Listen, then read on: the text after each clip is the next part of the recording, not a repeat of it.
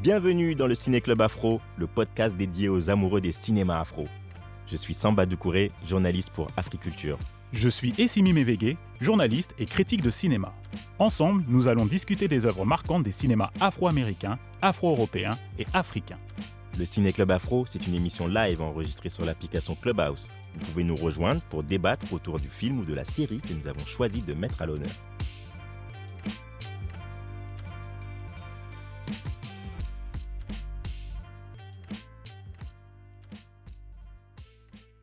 Bonsoir à tous, ravi de vous retrouver pour un nouvel épisode du Ciné Club Afro, le club des aficionados du cinéma afro, des cinémas afro d'Amérique, d'Afrique et d'Europe.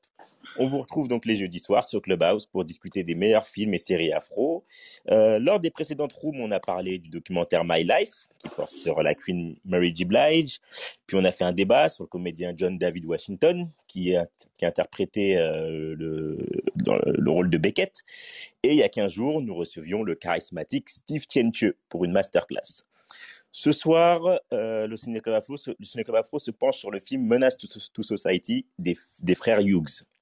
Je suis Samba Doucouré, journaliste à Africulture, et je suis accompagné de mon binôme Essimi Mevege, journaliste et critique ciné. Bonsoir, bonsoir, bonsoir à tous. Ravi de vous revoir après 15 jours, et comme tu l'as dit, Samba, la super masterclass qu'on a, eu la chance de faire avec Steve Chenche, acteur qu'on peut retrouver dans la série Germinal diffusée sur France 2. Voilà. Voilà.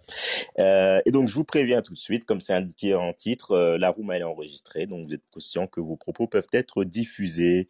Voilà pour la mise au point. Au sommaire, donc la présentation du film et, de la, et le contexte de sa sortie.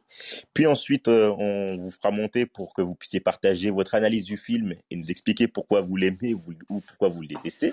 Euh, puis, on aura le grand débat du jour. Est-ce que Menace to Society euh, est un film euh, qui a eu une influence néfaste pour les banlieues françaises notamment. Euh, on terminera avec un point sur les sorties ciné de la semaine en France et en Afrique.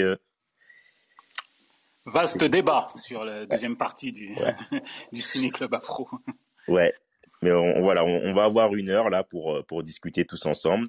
Alors je démarre le pitch. Euh, donc Menace to Society, c'est un long métrage sorti en 93, euh, réalisé par les frères Allen et Hubert Hughes. Albert Hughes. Euh, L'histoire se déroule à South Central à Los Angeles. Dans les quartiers noirs, on a Kane, un lycéen qui vient d'avoir son diplôme, mais qui n'est visiblement pas très intéressé par la poursuite des études et il se laisse glisser dans le quotidien des jeunes de son quartier, entre deals, braquages, beuveries et fusillades. Il est accompagné, voire entraîné plutôt par O-Dog, un petit voyou à la gâchette facile. Et euh, mais on a certains de ses proches qui vont quand même essayer de le convaincre de donner un sens à sa vie avant qu'il finisse assassiné comme pas mal des jeunes noirs de ce ghetto. Euh, et si, mais qu'est-ce que tu peux nous dire de plus sur euh, Menace to Society? Que, comme tu l'as dit, le film est sorti en 1993. C'est le premier long métrage des frères Hughes, Allen et Albert Hughes. Le film symbolisait l'émergence euh, des hood movies, c'est-à-dire des films euh, sur les ghettos euh, afro-américains.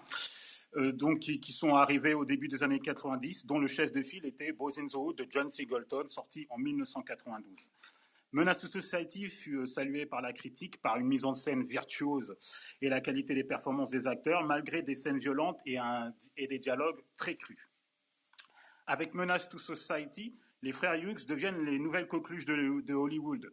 Il réalise par la suite des films marquants tels que Dead President, en français Génération sacrifiée, euh, l'histoire sur la vision afro-américaine de la guerre du Vietnam, From Hell, sur euh, le célèbre tueur en série Jack l'Éventreur avec Johnny Depp, et surtout le livre d'Eli, un film de science-fiction euh, avec Denzel Washington. Voilà ce qu'on pouvait dire très, de manière très courte sur, sur, sur les frères Hughes, et à quel moment est sorti euh, le film Menace to Society? Euh, je peux enchaîner pour donner euh, mon point de vue sur le film. Ton analyse personnelle.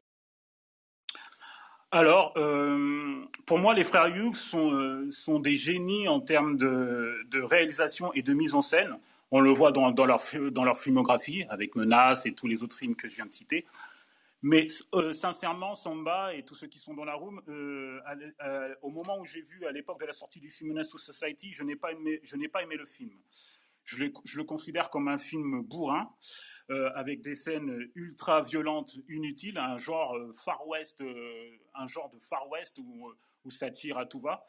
Et aussi, ça c'est ma première grille de lecture. Et en deuxième grille de lecture, j'avais le, pressentiment de voir un dessin animé de Disney, Tex Avery, euh, car si on compare ce film euh, à Bozinzo de John Singleton, il manquait justement dans, dans Menace toute cette dimension émotionnelle et politique qui, qui nous avait, qui avait marqué moi, ma génération, quand on a vu pour la première fois euh, Bones in the Wood. On est, dans, on est totalement dans l'exagération quand on regarde Menace to Society.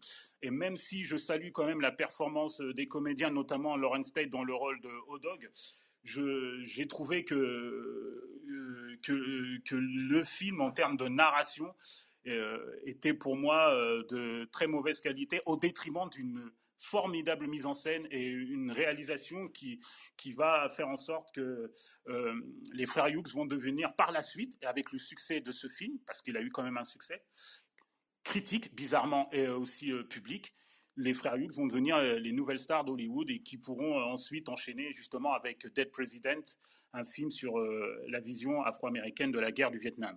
Voilà mon point de vue sur Menace to Society et bah alors, on peut euh, ouvrir euh, la roue. Oui, donc euh, maintenant vous pouvez monter, venir donner votre analyse. Donc on, on, on, précise au départ, l'idée c'est pas de, de, tout de suite entrer dans le débat qu'on a qu'on a suscité. la question c'est plutôt déjà d'abord de, de situer le film, donner votre analyse de ce film, comment comment vous le comment vous le considérez, est-ce que vous l'appréciez ou pas quel est l'intérêt de ce film, quoi, déjà, dans un premier temps. Euh, Rax, c'était le premier à être monté. Ouais, je ne euh, crois pas que j'avais, mais ok. Euh, ben, déjà, bonjour, bonjour. tout le monde. Salut Rax. Ça fait longtemps. Je vois qu'il y a Booba dans la salle aussi. Big up, frérot. bah, moi, Menace quand il est sorti, j'étais un peu jeune, mais comme j'ai des oncles un peu funky et totalement irresponsables, bah, je l'ai vu quand même très tôt.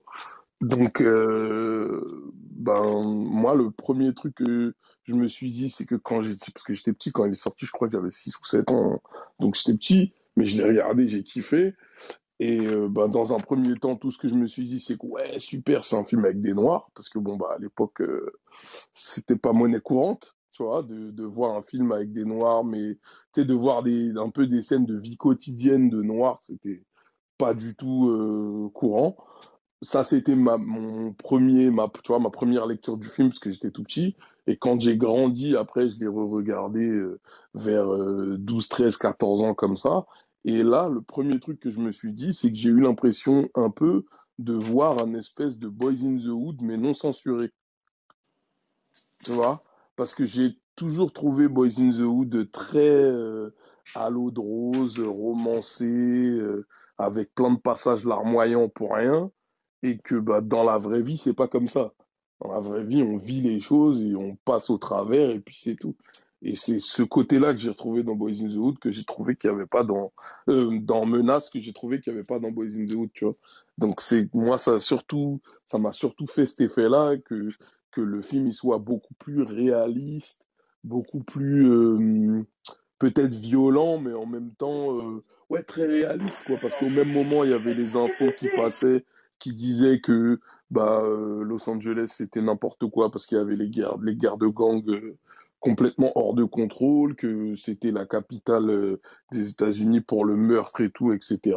Et ben, je trouvais que ça dépeignait bien la réalité de la réalité d'elle, quoi.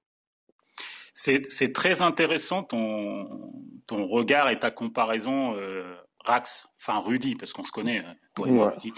C'est très intéressant euh, euh, ton regard sur euh, Menace to Society par rapport à, à parce qu'en plus, euh, à la différence de Bozin, à la différence de Bozinzoud, Menace Society aux États-Unis n'a rien déclenché. Alors que Boys in the Wood, à sa sortie, a déclenché des émeutes aux États-Unis, justement par son réalisme, justement par la rivalité entre les, quartiers Crenshaw, South Central, etc., etc. Donc c'est très intéressant, puisque toi tu, toi, tu estimes que Boys in the Wood n'était pas, était moins réaliste que, que Menace Society. Or, aux États-Unis, c'est Boys in the Wood qui déclenche des émeutes.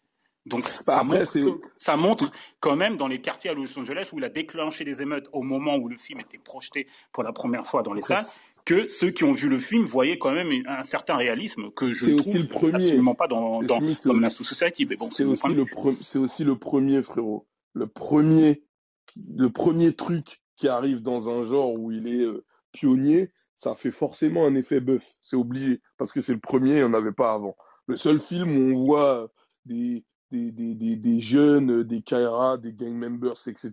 avant ça, vas-y, c'est Colors. Mais sauf que Colors, c'est un film policier avant d'être un film de, avant d'être un film euh, social ou qui parle de jeunes. Ouais, je le considère pas comme un movie, moi. Voilà, c'est un film policier où on dépeint euh, des, des gangsters à un moment. Mais c'est, tu vois ce que je veux dire? Ouais, bien sûr, j'ai, je, je comprends tout à fait.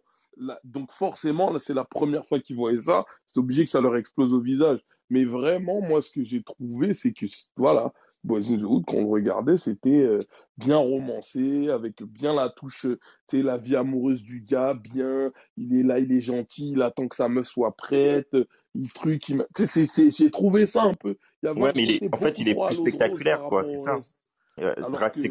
C'est surtout que Menace est, est, plus, plus spectaculaire parce que euh, c'est vrai que Boys in the Hood, au final, il n'y a, y a pas tant de fusillades que ça dans le film, sur le, tout le long du film. Et euh, mais est-ce que dans la réalité, c'est pas ça en fait? Est-ce que dans la réalité, justement, il n'y a pas des fusillades tout le temps, les gens tirent pas euh, pour un rien Justement, justement, si à cette époque-là, c'était un peu ça. Cette époque-là, elle, c'était. Oh, T'exagères un peu quand même, Rat. Ben, c'est pas, moi qui dis, c'est pas moi qui dis, c'est le Times, hein, frère. Il disait qu'à cette époque-là, elle, c'était pire que l'Irak. C'est pas moi qui le dis, les gars. Euh, c'est les reporters américains eux-mêmes. Non, mais parce que Hood, c'est inspiré euh, d'un morceau d'un morceau de Ice Cube. Hein. Il, le, il, le, disait très clairement, John Singleton. Donc Ice Cube, on peut pas soupçonner d'Ice Cube édulcorer euh, Los Angeles et les quartiers et, les quartiers noirs à Los Angeles. C'est ça en fait. Et, euh, et, et dans Boys in the Wood, on on banalise pas la violence. Or, que dans Menace to Society, je, trouve qu'on banalise euh, beaucoup la violence. Elle devient accessoire, elle devient. Euh, voilà. Euh, c'est mon point de vue. Hein. Ah, on va, on va, parce qu'il y a d'autres qui sont montés dans la room, on va faire tourner le micro. Euh, ah, Esmi est disparu. Daryl, Daryl, est-ce que tu veux ouvrir ton micro et nous dire ce que tu as pensé de, ce film? Oui, oui, oui, oui.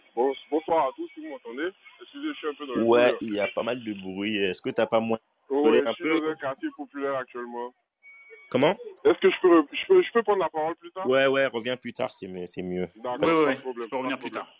Alors, on a euh, le frérot euh, Basli, Basli. Euh, tu, tu, as vu euh, Menace?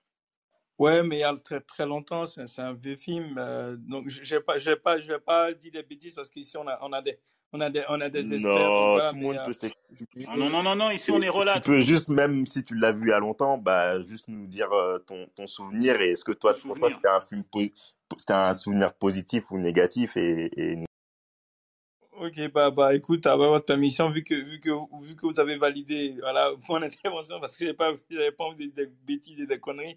Mais en fait, voilà, pour, pour aller à l'essentiel, bah, merci déjà pour de faire cette room-là et, et, Simi et Simba. Euh, bah, en fait, moi, ce que j'ai aimé dans ce film-là à l'époque, c'est que, en fait, pour la première fois, on, on montrait un peu les, les réalités des, euh, bah, voilà, des, des, des, des, des jeunes afro-américains, etc., etc. Et, euh...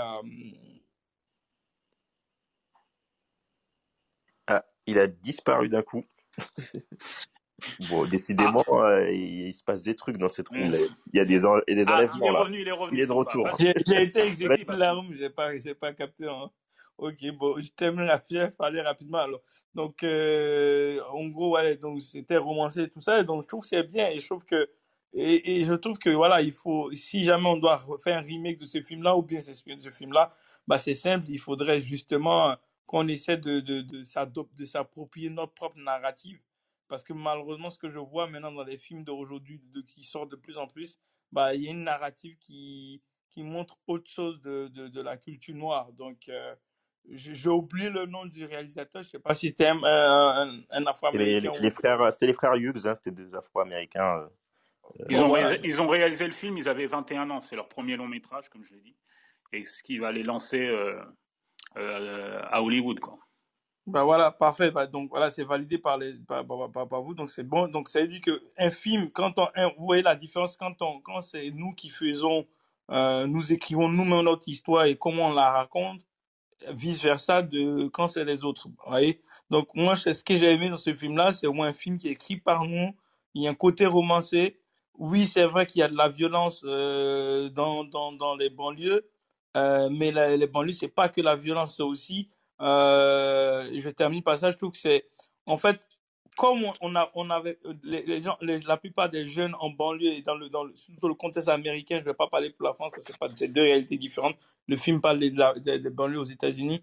Ce qui est intéressant avec ça, c'est que en fait, quand on regarde l'histoire du rap, quand on regarde l'histoire un peu même des Afro-Américains, ce qu'ils ont essayé de faire, c'est de faire en sorte que la culture qui était avant dans les églises ou avant par exemple, dans des, dans des, dans des lieux euh, de culture où on n'avait pas accès, en fait, ils ont transformé la rue comme espace de culture. Et donc, c'est très fort, en fait. Aujourd'hui, malheureusement, on ne valorise pas ça, mais je trouve qu'en fait, c'est du génie de transformer la rue en tant que pièce de théâtre vivante. Et ça, j'ai aimé ça aussi dans ce film-là. Voilà, c'est tout pour moi. J'ai pas envie de dire des bêtises, mais voilà, j'ai essayé voilà, de raconter quelque chose. Voilà, merci beaucoup. Merci, merci Il n'y a, pas de bêtises. Euh, chaque avis est, euh, peut, être intéressant et, et le tien, en l'occurrence, l'était. Euh, alors, on a Esama qui vient de monter. Esama, salut. Salut, bonjour à vous tous. Bonsoir, Esama. Alors, Menace to Society. Ah, Menace to Society, c'est beaucoup de bons souvenirs. Hein. Moi, je suis de Sarcelles, donc je peux te dire qu'ici, on l'a beaucoup apprécié. Mais d'abord, euh, entre euh, Menace et Bozin je voudrais dire que c'est deux films qui sont différents et complémentaires. Parce que Bozin il y a beaucoup plus l'axe politique, en fait, dessus.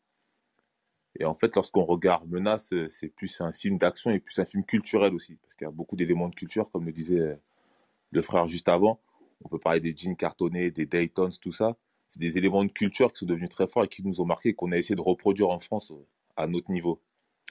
Mais c'est vrai qu'après, pour le côté philosophique, c'est un film qui est très violent, très violent. Mais normalement, c'était le premier film où est-ce qu'on voyait des noirs qui nous ressemblaient. Nous, le film, lorsqu'il est sorti, on était tous adolescents et on a tous pu s'identifier. Contrairement à Colors, comme on disait tout à l'heure, qui était un film plutôt policier et qui était un film avec des portoricains. Donc, euh, je dirais mais, pourquoi, mais pourquoi l'identification euh, par rapport à un film comme Bozin ne s'est pas faite? Si, l'identification, elle s'est faite. Si, si, si, elle s'est faite par rapport à Bozin Mais c'est juste que c'était la génération au-dessus de nous c'était la génération au-dessus de nous qui s'est identifiée à Bozindo. Ouais, tout, mais nous, on, s'est identifié aussi à Bozindo, mais il y avait moins d'armes, tu vois. Nous, on adolescents et gardes de quartier, c'est plus facile de s'identifier à tout ça. Après, il y a beaucoup d'éléments, les mots aussi sur les éléments de langage. On peut revenir sur le mot nigger, sur les mots biatch, tout ça, c'était beaucoup plus facile, tu vois.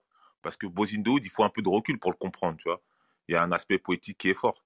Si tu veux, c'est un peu entre quelqu'un qui lisait, euh, je sais pas moi, tu lisais l'affiche et tu avais Black News, tu vois. Black News, c'est différent. Tu avais le côté culturel et politique dans le hip-hop. Et après, tu as eu tous les autres magazines qui est, qui est uniquement axé sur le divertissement. Donc, on te parle souvent de l'affiche comme un magazine euh, hip-hop ou rap, mais c'est faux. et seulement, moi, j'ai une question pour toi, parce que moi, moi, moi j'ai pas ce film était en France, moi, j'étais en, en Côte d'Ivoire. Euh, toi, quand tu le regardes, ce film à cette époque-là, euh, comment tu le vis? Est-ce que, est-ce que vous avez, ou même ceux aussi qui sont dans la roue, mais qui étaient en France à cette époque-là, comment vous avez vécu, surtout qu'à cette époque, on ne, on ne voyait pas assez de noirs à la télé. Euh, Comment vous l'avez vu? Est-ce que c'était en mode, au moins, enfin, une fois, on se voit un peu, on voit des gens qui nous ressemblent? Comment vous l'avez vécu ce film-là et puis d'autres films de ce genre? Écoute, ah, alors, nous on l'a vécu, je dis, attends, juste pour être simple, nous on l'a vécu comme le prolongement de NWA, Ministère Hammer, et on voyait euh, Bozin et Menace Society. En fait, c'était un peu les images en fait de toute cette bande son qu'on entendait. Tu vois, c'était l'époque et pas beaucoup de clips, et nous on était contents de le voir. Hein. On était heureux même de le voir. Pour, pour, pour ma part, moi j'étais, pour ma part, pour te répondre, euh, Basli, euh, moi, à l'époque, j'avais déjà une culture cinématographique afro-américaine. Donc, euh, j'avais vu Blazing Zood au moment de sa sortie au cinéma. C'était la pleine période. Il y avait d'autres d'autres hood movies qui étaient sortis avant euh, Menace. Il y avait notamment Juice. Euh, avec Tupac, avec Tupac Shakur et the Hood, Juice, South Central. Donc il y avait quelques films afro-américains où on pouvait voir des noirs qui, le cinéma afro-américain commençait à beaucoup émerger, beaucoup de jeunes réalisateurs arrivaient sur, sur, à Hollywood quoi. Donc moi à l'époque au moment où je vois Menace to Society, je le prends moi comme un dessin animé en fait. Tu vois ce que je veux dire? Je le prends pas au sérieux. Oh, ouais, moi je le prends pas au sérieux parce que la première scène du film, la scène avec euh, avec le toxicomane qui se fait tuer pour rien du tout, euh, tout, tout, ça en fait, je, je, le prends pas au sérieux et, je suis même un peu déçu parce qu'il y a aucun espoir pour quand tu vois ce film-là, tu dis il y a aucun espoir pour les Afro-Américains, or que par rapport à Boys in the Wood, il y avait un espoir pour s'en sortir. Et c'est ça qui est intéressant pour moi, c'est que malgré la galère, malgré euh, les violences policières qu'on ne montre pas dans Menace Society, on ne montre pas euh, la police dans Menace Society, les violences policières, malgré tout, malgré tout ça et malgré les difficultés, dans Boys en regardant le film, on se dit, ouais, ils peuvent, euh, s'en sortir. Et quand tu regardes Menace to Society, c'est une tragédie en fait. C'est une tragédie urbaine où personne ne s'en sort. Et ça, ça m'avait profondément perturbé en fait. Donc euh, moi je l'ai pris comme un, je me suis dit bon c'est un bon dessin animé, ça tire à tout va, c'est comme le Far West, un western, et tout simplement c'est comme ça que je l'ai, je l'ai pris ni plus ni moins en fait. Donc voilà. Merci. merci. Moi j'ai deux regards, il y a, le regard de, de, celui qui a été qui était déjà euh, habitué au, bah, au film afro et puis bah c'est celui qui était merveilleux. En tout cas merci beaucoup franchement. Et d'ailleurs je demande une liste à Samba et, et, et si tu peux m'envoyer une liste parce que je pense que dans ce que vous dites là et merci pour cette room en fait, il y a, énormément de, choses qui me parlent par rapport à l'état des lieux de la représentativité de la femme noire et de l'homme noir en France, ou en tout cas en Europe. Et merci les gars de faire ça, quoi, parce que euh, c'est chaud, quoi. Ça veut dire qu'à cette époque-là, là, il n'y avait pas beaucoup de films qui racontaient notre histoire en français. Et puis bon, il y avait très peu aussi en anglais qui nous valorisaient bien, parce que là, quand ici me dit que c'était un peu dessin animé, moi qui pensais que c'était un bon film, Finalement, c'était pas ça. Non, mais c'est simplement mon point de vue, hein, Basli. C'est à l'époque, euh, à l'époque, euh, tu me dis, moi j'avais 10, j'avais 18, 19 ans quand j'ai vu le film, et j'avais déjà cette culture cinématographique en fait, notamment pour les films afro-américains parce que j'avais vu Do the Right Thing, Goes in Wood, comme je l'ai dit, je j'ai cité les films que j'ai vus. Donc j'avais déjà cette entre guillemets maturité, le regard que je pouvais porter sur un sur un hood movie en fait. Que je peux comprendre que un mec comme euh, comme Rax à 7 ans, 8 ans, euh, il était tout jeune, oui, il a pas le même regard que moi. Donc euh, je peux comprendre ça, je comprends tout à fait. Donc voilà. Alors, Merci. Alors, avant de donner la parole à, à et qu'on passe ensuite au, débat, moi, je vais, donner euh, mon, point de vue sur euh, le film. Alors, il est tout frais parce que je l'ai revu euh, aujourd'hui. et en fait, c'est vrai que je, préfère un, Boys in the Hood, mais, qu'en fait, Menace, Menace, ce qui m'a marqué, c'est que je le trouve en fait, assez actuel. Quoi. Je trouve qu'il marche assez bien euh, avec ce qu'on voit encore aujourd'hui euh, au cinéma. Euh, je le trouve très impressionnant, très spectaculaire. Euh, moi, ce qui m'a marqué, c'est euh, même visuellement, c'est les armes. C'est les armes, je sais pas, ils, ont mis quelle huile dessus, mais elles brillent, elles, elles, elles flashent les yeux et elles se, en fait, elles sont ouais, elles, elles, paraissent fascinantes et faciles en fait. Vraiment le côté, euh, on peut, c'est stylé d'avoir une arme en main et euh, c'est facile de tirer et euh, et un côté voilà gâchette euh, à la, un peu à la western aussi, comme, comme ça a été dit euh, avant. Euh, tandis que Boys in the Hood, il est beaucoup plus lent. Le, je pense que c'est pas sûr que tous les gamins d'aujourd'hui puissent regarder Boys in the Hood et trouver ça cool parce qu'ils ils pourraient trouver que c'est. Excuse-moi de t'interrompre, Samba. Et Sama, tu peux couper ton micro, s'il te plaît? Attends, je vais. Hop. Non, vas-y, vas-y, ouais, continue, Samba. Ouais, et donc euh, oui, c'est Boys in the Hood avec un, avec un rythme, avec un rythme euh, plus plus lent. Peut-être que les jeunes d'aujourd'hui, ils acceptent, ils l'aimeraient moins. Alors que le côté, alors que Menace, il a un côté un peu plus clippé, un peu plus euh, euh rythmé, euh, qui est peut-être plus plus plus actuel. Et, et, et, effectivement, je pense que c'est ça qui qui fait que bah en fait derrière on a eu plein de films qui qui qui, ressemblent à ça quoi parce que c'était je pense assez assez moderne euh, mais c'est vrai que bon bah en termes de propos, euh, euh, ouais, c'est en fait c'est trop clippé. on n'a pas le temps de se poser, on n'a pas le temps de Comme je te l'ai dit, c'est le Far West. C'est ouais, voilà. Le, mais, mais je sais pas. Dog, il est, dog, il est cool, mais c'est c'est juste pas possible en fait. Alors, alors excusez-moi, je vais avant, avant que vous repreniez. J'aimerais bien qu'il y ait des femmes qui montent dans la ronde parce que j'aimerais bien avoir un avis féminin sur le film. C'est important parce que là, on est contre hommes mm. et je vois qu'il y a beaucoup de femmes qui nous écoutent. J'aimerais bien que, je, je, suppose que si elles sont là, c'est que je, pense qu'une bonne partie ont dû voir le film ou alors elles sont intéressées à la Rome au ciné-club et, et ça nous touche vraiment. Mais j'aimerais bien quand même qu'il y ait des femmes qui s'expriment dans cette room et sur, euh, et sur le film Menace to Society. Voilà, tu peux reprendre. Euh, Samba, ouais, il y a juste un truc que je voulais dire. Parce que tu as dit. Euh, c'était quoi que tu disais? Parce que le. Hum, merde, euh, il m'a fait perdre le fil. Oh, excuse-moi.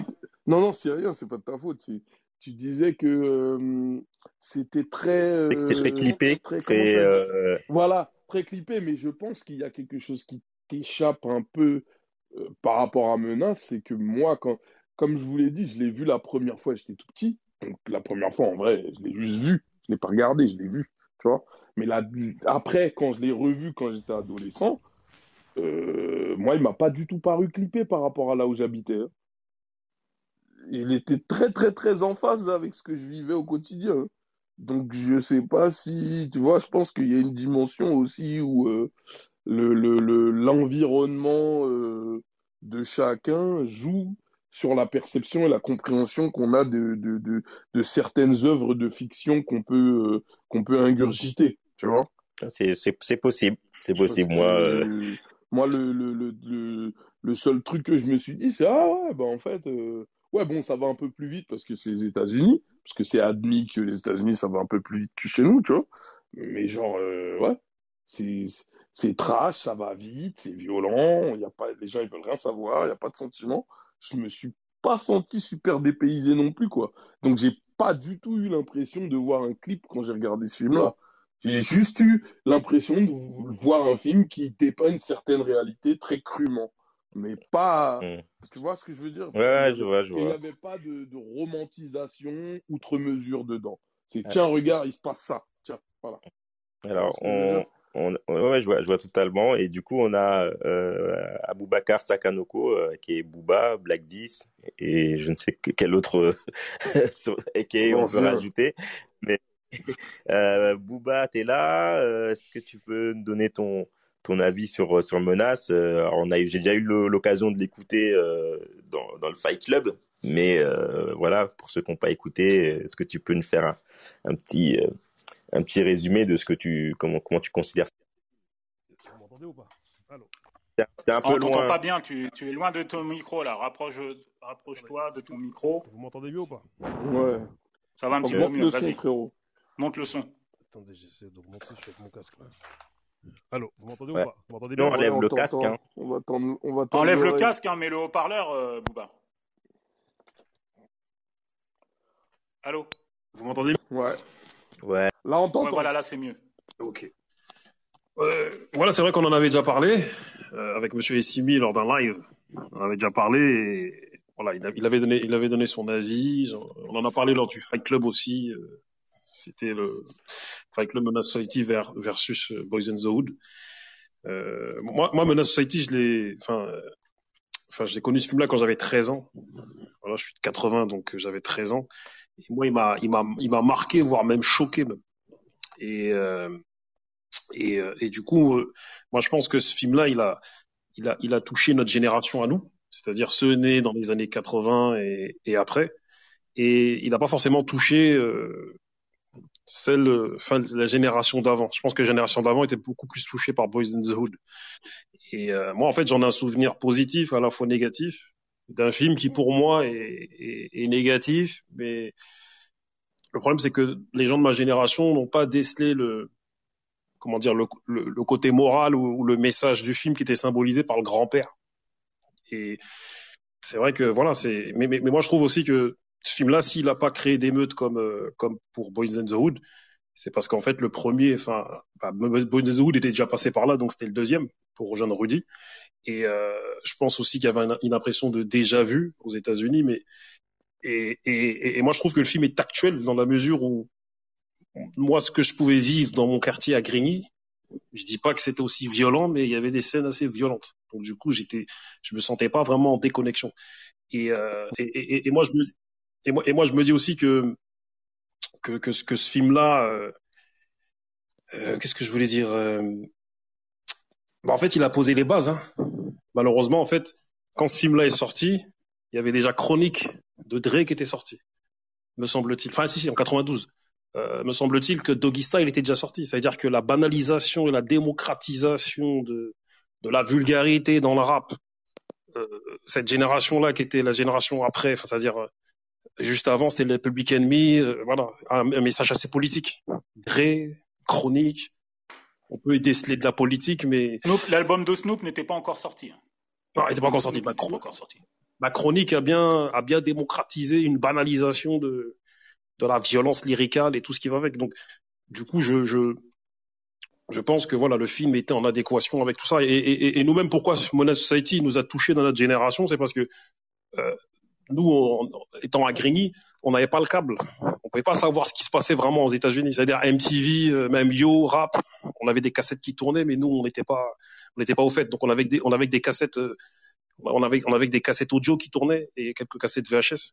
Donc, du coup, quand on a vu Menace, pour nous, c'était à l'instant T la manière dont les mecs vivaient là-bas.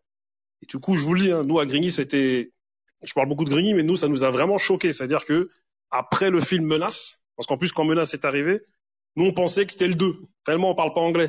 On voit Menace to Society, on s'est dit, ah, il y a un premier avant. Tu vois, nous, tellement on était dans notre délire. Tu vois. Ah ouais, Eh, Booba, c'est vrai, de ouf. Ah ouais, la- On croyait tous qu'il y avait non, jusqu'à des gens, ils Ouais, le cherchaient, ils allaient au vidéoclub, ils, ils menaçaient le mec à la caisse. Il est où le 1 Ah, vous êtes incroyables, les mecs. Ah non, non, non, non, c'est fou. Nous, on croyait que c'était le 2, frère. On voit Menace, tout Society. On savait pas que c'était un jeu de nous. Avec euh, TO et 2. On a dit, oh, il est le premier Faut qu'on le cherche. On n'avait pas capté, nous, tu vois. Ouais, ok. Et, euh, et du coup, il y a, il y a carrément des scènes qui nous ont marqués. Nous, carrément, on se dit, euh, la manière de, s'habiller quand euh, Odog, comment il est habillé avec euh, Kenny euh, cartonné, euh, il a des mocassins, euh, baissé un peu son pantalon. Et après Menace, nous, on a commencé à se donner des blazes. On a commencé à s'habiller comme dans. Menace. Tu vois ça. Clairement, un avant et un après, euh, c'est vrai ça. Al- Alors attends, Bouba, du coup, parce que tu as commencé déjà à lancer le, le, le- le débat. Euh, et a- est-ce que tu peux poser le. Non, il y a déjà euh, Atisso qui vient de, qui vient euh, euh, Ouais. de nous rejoindre parmi nous. Bonsoir Atisso. J'aimerais bien d'abord avoir ton regard, euh, ta critique sur euh, le film Menace to Society. Euh, ouais, bonsoir à tous. Euh, bah moi c'est, il fait, il fait partie de mon panthéon en fait ce, ce film-là. Euh, c'est le film des frères Hughes et euh, voilà je le, je le mets dans ma rangée avec euh, Boys in the Hood. donc voilà, donc c'est, c'est un de mes films préférés en fait. Voilà, mais ça fait un moment que je l'ai pas vu. Je vous avoue que que là je pourrais moins en parler. Moi c'est plus euh, le sujet du jour sur lequel euh, j'aurais aimé intervenir. Ah d'accord. Bah, il y a aussi, ah, il y a aussi euh, Ouais. la première femme qui Bah, vient dans ce débat et ça me fait bah, ce, que, ce plaisir. que je te propose, Simi, c'est que tu lances le terme du débat et on commence par Carla. Elle donne son avis sur le film et, et Ah, en même temps, elle donne son avis sur le débat. Comme. Alors, euh, euh, le, le débat, c'est la question, c'est est-ce que euh, Menace to Society euh, a été un film néfaste pour euh, euh, les banlieues parisiennes, les, banlieues, françaises ou surtout par- parisiennes ou les quartiers populaires. Moi, à l'époque, je n'ai pas compris le succès et l'influence de Menace to Society dans les banlieues ou, les quart- quartiers populaires, comme, je l'ai déjà dit, au détriment d'un Boys in the Hood, quoi. Parce que Menace n'avait aucun message positif, positif et aucun message de, bienveillant.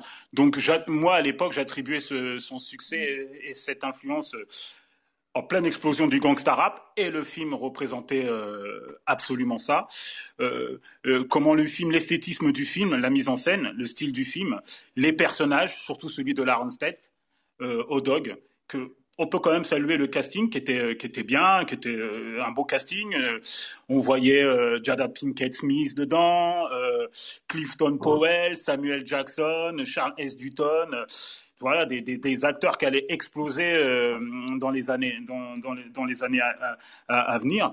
Et aussi toute l'image, toute l'imagerie qu'il y, a eu, autour du film, je pense, a influencé, euh, a influencé les quartiers populaires, comme, comme euh, on l'a un peu évoqué dans la première partie du débat. Donc, néfaste, je le pense, même si je, suis quelqu'un qui vient de la province et je n'ai pas grandi dans les quartiers populaires ou les banlieues françaises, mais comme j'avais beaucoup de familles qui vivaient dans ces quartiers-là et que j'allais beaucoup leur rendre visite pendant les, vacances scolaires ou les grandes vacances, j'ai vu, moi, l'influence euh, euh, que ça a eu euh, Menace to Society et je, le, et je le regrette profondément sur, sur la jeunesse noire et, notamment sur, sur, sur les hommes noirs qui ont pris ce film-là trop au sérieux, en fait. Et c'est ça que je trouve regrettable. Donc là, le débat est ouvert. Euh, on attend vos, votre point de vue euh, sur, euh, si on juge le film néfaste ou pas, ou si vous jugez, ou si vous jugez le film néfaste ou pas. Carla, tu peux ouvrir ton. Alors bonsoir tout le monde. alors pour ma part, je suis pas montée au départ parce que je n'ai pas vu le film, je connais pas du tout. J'ai un petit peu écouté ce que vous disiez, donc je vous avoue que je ne sais pas vraiment si je serais pertinent dans ce débat, mais je suis montée parce que vous demandez à ce qu'il y ait des femmes. Euh, peut-être qu'après, au fur et à mesure de, l'évolution du débat, j'aurai des choses à apporter. Euh, par contre, moi, quand vous avez parlé de ce film, ça m'a fait penser à un autre film qui est Le prix à payer. Là, c'était des femmes, du coup. du coup, ça, ça, ça m'a un petit peu interpellée euh, parce que là, on parle de banlieue, on parle de, de, drame finalement. Euh, de personnes qui se retrouvent peut-être dans des, qui se retrouvent effectivement dans des, dans des situations de, de précarité et, certainement que euh, ces situations de précarité sont aussi euh, une part de ce qui, qui construit finalement ces, ces, différentes identités et ces prises de position. En tout cas, voilà, je, pour l'instant, je ne pourrais pas dire grand-chose, si ce n'est que c'est en tout cas très intéressant comme, comme, comme room et comme, comme débat. Donc, je vous laisse évoluer là-dedans et, et puis j'apporterai moi la touche féminine et peut-être que vous aurez des, mots à dire sur le film Le prix à payer, euh, qui était un, qui moi est un film qui m'a beaucoup marqué à l'époque. Je l'ai vu, j'avais 8 ans. Ok, alors pour te répondre sur le prix à payer qui est Set It Off en, anglais, c'est un film réalisé par euh, F. Gary Gray. C'est son deuxième film après euh, Friday. Friday, c'est avec Ice Cube et, Chris Tucker. Et oui, le prix à payer, c'est pas vraiment un wood movie, hein, c'est un film de braquage. C'est quatre afro-américaines interprété par encore Jada Pinkett Smith. Il y a Queen Latifah, Kimberly Elize et Vivica A. Fox qui braquent une banque pour, euh, pour survivre. C'est surtout un film de braquage, un film d'action qui avait, euh, oui, qui avait marqué aussi euh, son époque. Donc voilà, pour ceux qui veulent voir le prix à payer de F. Gary Gray. Le réalisateur aussi de Straight Outta Compton, le biopic sur NWA. Voilà. alors du coup, on va, il y a Anne qui est arrivée. Euh, Almami en plus qui est un grand militant des quartiers populaires, des banlieues. Donc euh, je pense qu'il a un avis euh, assez intéressant sur, sur le sujet. Almami, salut. Comment Alors Almami, en bas à droite, tu peux allumer ton micro.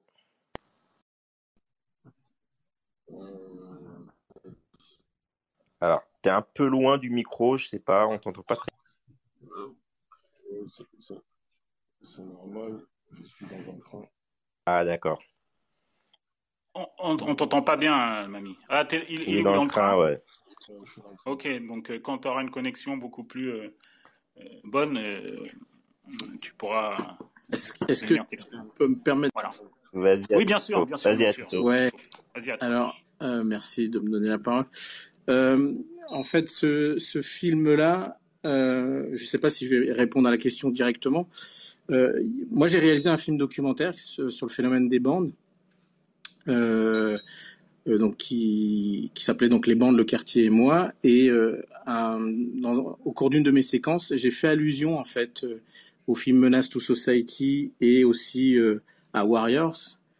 Euh, en disant qu'effectivement ce film avait un impact en fait sur sur la jeunesse de nos quartiers puisque je fais partie d'une génération en fait où quand on était adolescent ou jeune adulte, on, a vu ces films-là et puis on, prenait beaucoup les États-Unis en fait comme un comme un miroir en fait.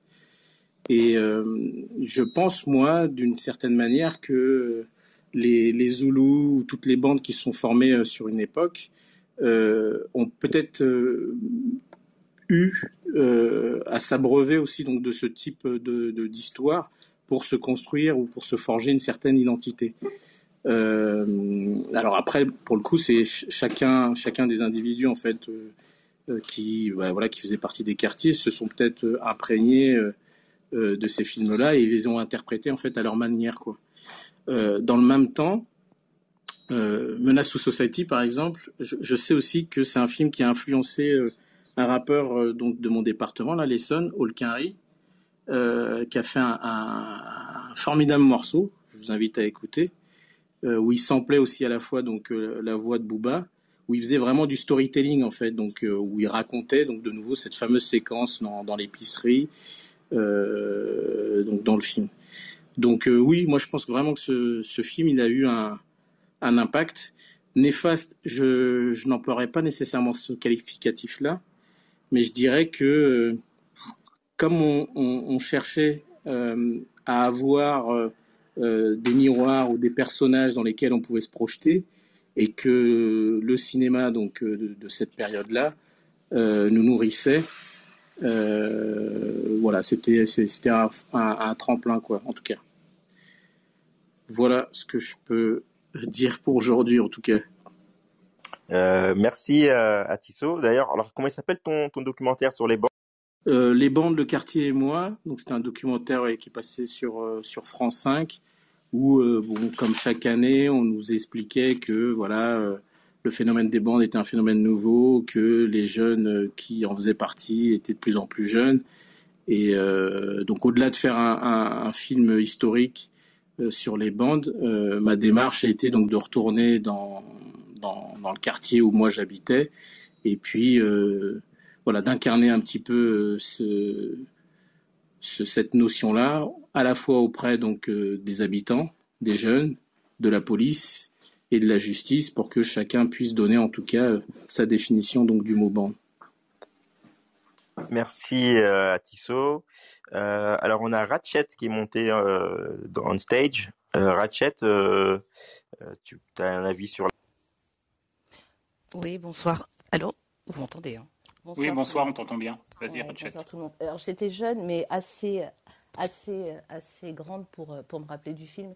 Et surtout, j'avais deux grands frères, donc forcément, qui étaient assez friands de, de ce genre de film et, euh, et puis de tout ce qui touchait à la culture noire américaine, gangsta rap et tout, donc euh, de l'époque. Et euh, alors néfaste, moi je ne sais plus qui parlait avant, je dirais pas que c'était néfaste. En plus étant parisienne, enfin j'ai pas vu le, j'ai pas vu l'impact que ça a eu sur les banlieues. En tout cas, je sais que ça n'a peut-être pas eu, a moins d'impact parce que enfin, c'était assez loin de nous. Enfin, c'était super violent. Tout à l'heure, quelqu'un parlait de Boys in the Wood et la démarche de Boys in the Wood qui, qui paraissait sincère, blablabla. ce qui est vrai. Alors que là, vraiment, mais je trouve que le film est nécessaire parce que c'était un vrai constat sur euh, ce qu'était euh, un homme noir américain dans les années 90. Alors pour, pour, ce, pour le coup, euh, Carla, je te conseille vivement de le voir parce que c'est vraiment un pur constat que ce qui est un homme noir américain dans les années 90, avec la guerre des gangs, le chômage. Après, je crois qu'on n'était pas loin de. Je crois que c'était sorti après Rodney King, hein, l'affaire Rodney King, hein, l'affaire King. Exactement. Il est sorti en 93, euh, au mois de mai en 93 aux voilà, États-Unis et en janvier 94 en France. Enfin, pour, moi, ce film, c'est un vrai testament sur ce qu'est sur ce qu'était un homme noir, un jeune homme noir dans les années 90. Je me rappelle parce que bah déjà le casting était 100% euh, noir, quoi, 100% homme noir et, euh, et même femme, euh, femme noire, même si euh, on voyait, enfin on voyait que les femmes galéraient. Et, ouais, bon, ouais. c'était, oui, mais c'était c'était vraiment axé sur l'homme noir dans les années 80 et on Exactement. en parlait beaucoup. Et on en parlait beaucoup, donc je faisais ça, ça, me faisait écho à ces Titoff en fait. C'est pour ça que mais c'est vraiment, ouais, c'est vraiment un constat de ce qu'est un homme noir dans les années 90 avec euh, le lot de problèmes, euh, la dureté pour euh, pour s'en sortir et enfin et le, la violence, le, le, déchaînement de violence. Je crois que c'était tellement loin de nous, c'était fascinant, mais c'était tellement loin de nous que enfin néfaste pour les banlieues, pour les banlieues de France, je crois pas. On regardait ça comme un western quoi. En tout cas, moi, je l'ai regardé comme un western. Ok, merci de ton regard, euh, Ratchet. Euh, qui d'autre veut s'exprimer? Esama, Bouba, Daryl, Ratz Ouais, est-ce que tu peux euh, renvoyer la question, s'il te plaît, Essumi Non, la question c'est est-ce que le film a été néfaste pour les banlieues françaises? Ouais, moi, je trouve pas, parce que c'est. En fait, c'est toujours la même éternelle. c'est la éternelle question, oui. Le, le, le, divertissement est néfaste pour les jeunes. Eh, tous les gens que je connais, et j'en fais partie, qui ont fait des conneries, qu'on, qu'on, qu'on, comment dirais-je, qui ont été euh, euh, marginales, euh, hors la loi ou tout ce que tu veux, mm-hmm. on l'a pas fait parce qu'on a vu un film, que ça soit Scarface qui sniffe de la coke sur son bureau ou au dog qui flingue une chinoise dans une épicerie. On personne n'a fait des conneries à cause de ça. Tu vois ce que je veux dire? Et je trouve que c'est une fausse équivalence de, de, de, de, brandir ce truc-là. Euh, oui, non, euh, les œuvres de fiction influencent la jeunesse. Ça te montre quelque chose, mais euh, c'est pas parce que tu as vu un film ou entendu un lyrics ou ainsi de suite que tout d'un coup tu vas chercher à acquérir une arme et que tout d'un coup tu vas aller acheter un kilo de bédo ou autre chose pour le vendre ou quoi que ce soit. Non, non, non. généralement, la plupart du temps, ce qui motive les gens à passer de l'autre côté de la loi, c'est juste la nécessité et le besoin. C'est tout. Après, et, une certaine, faut bon, quand même, c'est vrai, pas avoir froid aux yeux d'une certaine manière, mais de là à dire que oui, parce que tu as vu tel film ou entendu telle chanson, tout d'un coup, il y a eu une ampoule qui s'est cassée ou allumée dans ta tête, je sais pas très bien, et ça y est, tu as dévié de, de la route normale et que donc il faut blâmer ce film ou blâmer euh, ce, ce, cet album ou ce truc. Ouais, non, là, on rentre dans une facilité euh, qui est complètement néfaste. Les gens, ils font ce qu'ils font parce qu'ils ont envie de le faire et parce qu'ils ont des raisons intrinsèques qui sont propres à eux-mêmes pour le faire. Le seul problème qu'il y a, c'est que malheureusement, par rapport à la société dans laquelle on évolue et les quartiers où on vit, bah, on était beaucoup à avoir les mêmes vies de merde et les mêmes besoins et ben, ça a fait un catalyseur. On s'est tous retrouvés euh, dans certaines euh, réalités qui fait que bah, tu passes le pas, ou tu vois ce que je veux dire, de d'aller plus loin que. Mais ça n'a rien à voir avec un film. C'est intéressant ce que tu dis, Rax. Et, mais je me pose quand même une question sur un, quand même quelque chose que moi quand j'ai trouvé que j'ai trouvé marquant en fait aussi dans le dans le film euh, Menace, c'est la la, gestuelle, l'attitude en fait des, des, personnages qui est le look aussi. Ouais, mais en fait ils ont vraiment une façon de se mouvoir, une façon de parler, une façon de de, de, réagir qui est euh, en fait qui est, qui est assez euh, on va dire charismatique. Et je me dis que ça, ça peut quand même euh, inspirer, mais peut-être que d'après toi, ça peut aussi être de, quelque chose qui, qui, existait déjà avant, avant les films et qu'on voyait dans les bah, Il y, a toujours, bah, y a toujours eu des voyous, il y a toujours eu des Kaira dans les quartiers. C'est genre les gens n'ont pas attendu de voir un film pour se dire ah bah tiens on crève la dalle, on trouve pas trop de boulot, bon bah va falloir trouver des façons alternatives de remplir sa gamelle. Tu vois, personne n'a attendu Boys in the Hood ou, ou Menace Society ou Scarface pour se dire ça. Tu vois, c'est ça que je veux, que je trouve que ça devient un peu bizarre qu'on qu'on rentre dans des considérations comme ça, en fait. C'est juste ça que je dis. Après, je, peux, juste rebondir sur ce que tu viens de dire, la façon de se mouvoir et tout. Eh ben, ouais, euh, ouais, franchement, là, je, pense que ça a un peu. Euh, enfin, on s'est laissé peut-être un peu influencer.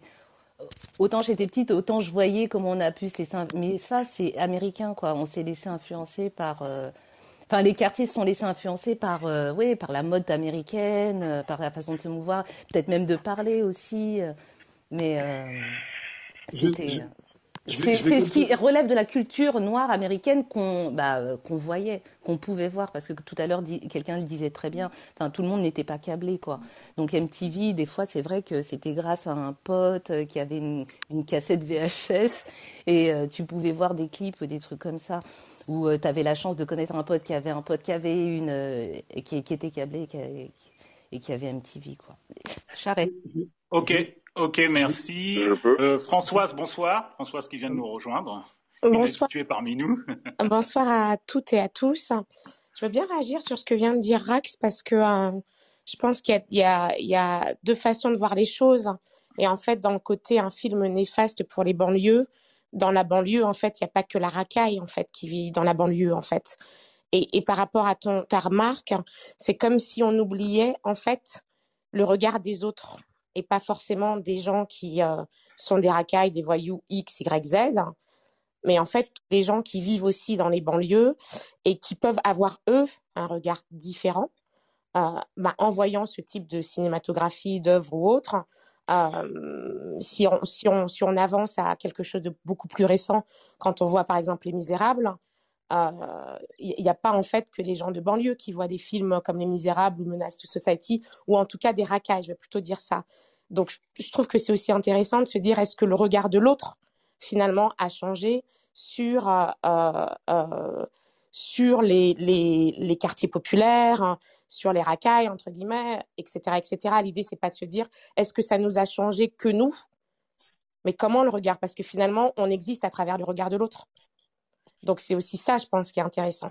Parce que c'est ça, la, société aussi évolue et le, le, les gens évoluent dans leur façon de penser et dans leurs influences aussi. Quand tu dis, donc ça c'est une première chose, je trouve que c'est intéressant de se dire, est-ce que finalement euh, le regard des autres a changé sur euh, les quartiers populaires, les banlieues, les racailles et compagnie?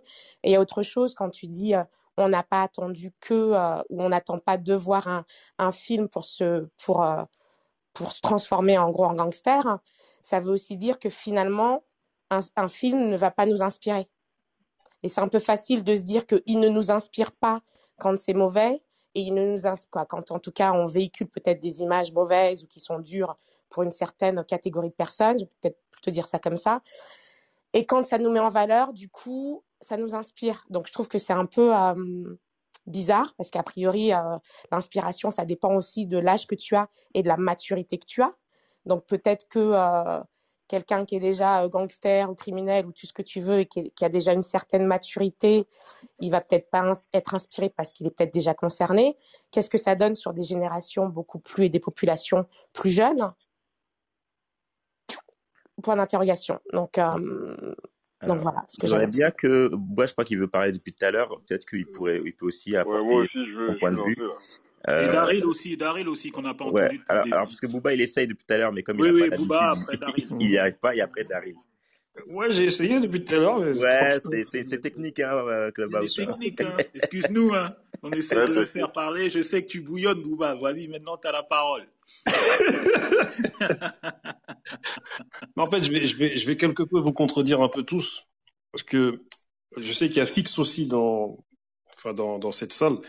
Et nous, dans notre secteur, dans le 91, c'est-à-dire Grigny, Évry Corbeil, et les Ulysse, les Baconnais et autres, franchement, je vous le dis, ce film-là, il a eu, euh, il, comment dire, il y a eu beaucoup de mimétisme.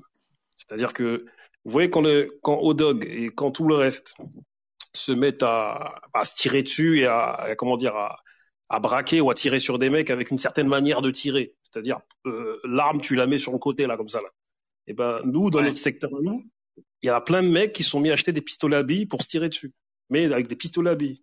Et je vous le dis que, juste après que certains d'entre nous, ou même beaucoup d'entre nous, sont mis à voir ce film, on a changé d'attitude. C'est-à-dire qu'on a, même dans la manière de parler dans ce film, même si c'était du, du doublage français, euh, on s'est mis à se parler, à s'appeler négro. Eh négro, ça va négro, ça dit quoi? Et aujourd'hui même, il y a même des gars à moi aujourd'hui, enfin un particulièrement, un de mes gars de Grigny s'appelle K-West, il parle comme dans Menace.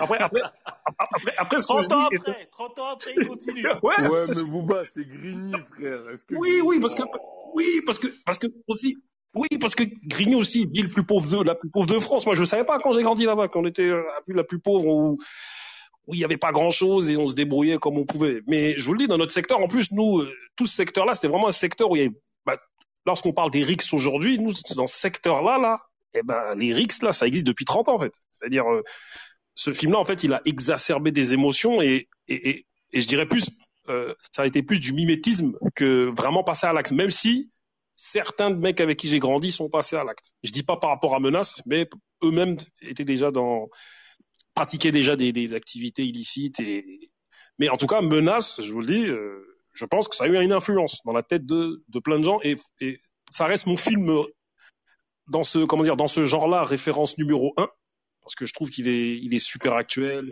la réalisation et, et tout ce qui va avec. Mais je le trouve, moi, pour moi, Menace n'aurait jamais dû sortir en France. Ou même, euh, le film n'aurait même pas dû être réalisé, ni ni d'être produit. parce qu'il a, il a, produit, il a produit des choses assez bizarres euh, autour de moi. Alors, Daryl. Yes. Bonsoir à tous déjà. Bonsoir Daryl. Euh, j'ai jamais fait Paris déjà, c'est un truc qu'il faut que je raconte, que je dise. J'ai jamais fait la France, mais j'ai j'ai une histoire particulière avec ce film en fait. Tous les road movies que j'ai regardés, parce que je, je les ai regardés avec mes grands frères et on a grandi dans une ambiance assez années 90. Je suis de 88 déjà. Donc, euh, on a grandi dans une ambiance assez années 90, Public Enemy et tout et tout, Ice Cube, tout ce que vous voulez. Euh, j'ai écouté tout le monde. J'ai écouté Simi, j'ai écouté Booba, j'ai écouté Rax, j'ai écouté Samba. Euh, mais je suis vraiment pas d'accord avec euh, ni avec ni avec ni avec Booba. Euh, vous allez à l'encontre de ce que le film même veut, raconter, je pense. Euh, vous êtes, euh, je pense que vous étiez dans un idéal de Boys in the Wood qui était très politique, je dois l'avouer.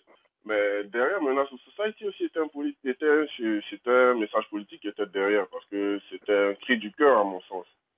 À mon sens que les quartiers pauvres de Los Angeles, Inglewood, South, Southside, je sais pas comment on appelle les autres quartiers, je connais comme Tony. Ouais, le, le, film euh, Menace Society, ça se passe dans le quartier de Watts. Voilà. Et il y avait des, il y a eu des émeutes là-bas, il paraît. Oui, dans les, euh, dans, en 63, les émeutes de Watts.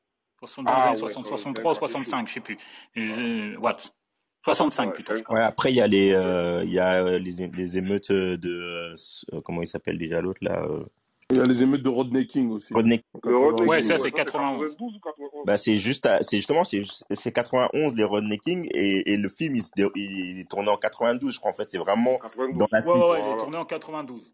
Ouais, moi je l'ai regardé on va dire en 2000 en 2000 hein, j'avais quel âge? J'avais 12 ans.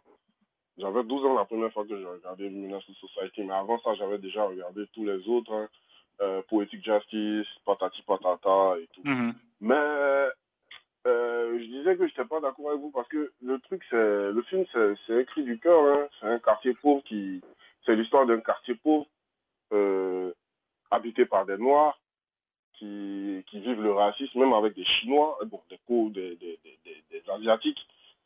C'est pas forcément euh, il n'a pas forcément eu un apport négatif dans les quartiers ni même dans les dans les dans les dans les quartiers d'Abidjan où on a regardé euh, le film dans les vidéoclubs ou à la maison c'était plutôt on a compris ça plutôt comme un message c'était c'était un échange en fait à mon avis c'était vraiment un échange et ce film est plutôt euh, c'est vraiment un film qui est dans le panthéon des road movies parce que quand tu, compares ça à New Jack City ou bien à, à in the Hood.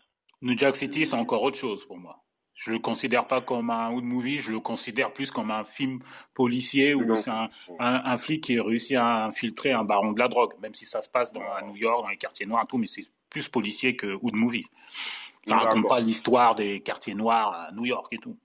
Donc voilà. Ouais, moi je les moi je les mets à peu près pareil bon j'ai pas okay. pas ouais.